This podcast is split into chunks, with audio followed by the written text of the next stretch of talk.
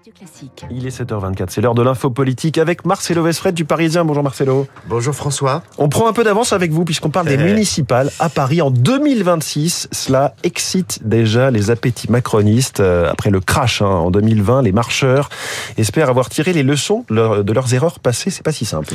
Pas si simple parce que Anne Hidalgo, on le sait, est en difficulté. Les macronistes ont fait de très bons scores dans l'ouest de la capitale.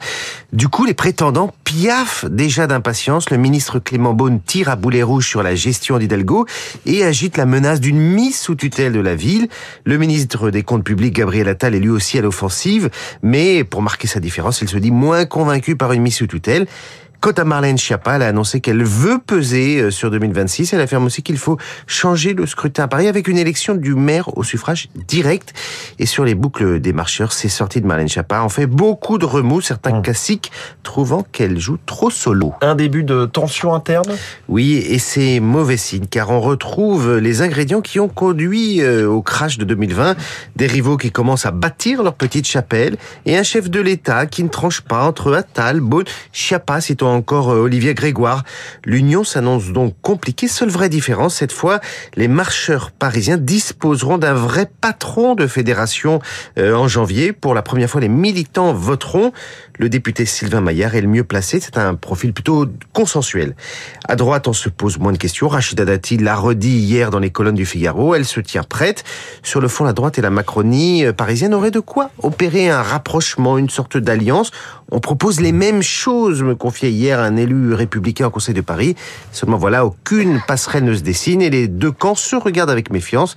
Autant de facteurs qui pourraient coûter cher aux ambitions macronistes à Paris. L'info politique de Marcelo Vesfred. Merci Marcelo.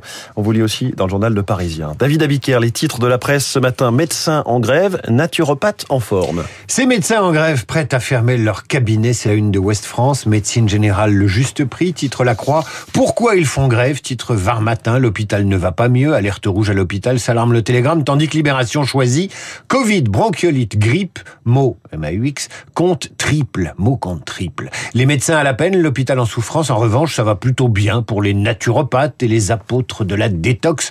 L'Obs titre de la détox à l'intox et signe une grande enquête sur les dérives des naturopathes. Sinon, à la une du Parisien, une proposition de loi pour se faire enterrer avec son chien. Si elle passe, on l'appellera loi waf. La loi, loi, la loi, ouaf. N'importe quoi. Merci David Abiker. À tout à l'heure, 8h30. Bonjour Renaud Blanc. le pire à Oui, 8h30. ça va être terrible. Si tout- ça va être Si terrible. tout est en onomatopée, j'arrive même pas à le dire. Onomatopée. Le programme de la matinale. Premier invité, le professeur Yves Lévy, immunologiste spécialiste de l'infection du VIH. C'est aujourd'hui, vous le savez, 1er décembre, la journée mondiale de lutte contre le sida. Yves Lévy qui travaille sur un vaccin, un vaccin préventif. Et les premiers résultats sont très encourageants. Rendez-vous à 7h40 dans les spécialistes. 8h05, coup de fil à Véronique Bérex, responsable des relations extérieures du musée Grévin. Le musée Grévin qui compte un nouveau personnage, le youtubeur Squeezie. C'est la première fois qu'un influenceur entre euh, dans le célèbre musée du boulevard Montmartre. Euh, 8h15. Euh, Dans les stars de l'info, Guillaume Durand recevra Catherine journaliste politique, éditorialiste, auteur du Grand Théâtre du Pouvoir. Catherine et les politiques d'hier et d'aujourd'hui dans trois quarts d'heure. 8h40, comme tous les jeudis, vous retrouverez Franz-Olivier Gisbert. Monsieur Fogg en toute liberté, France dans Esprit Libre, juste après la revue de presse de David Abiker. Mais tout de suite, la météo.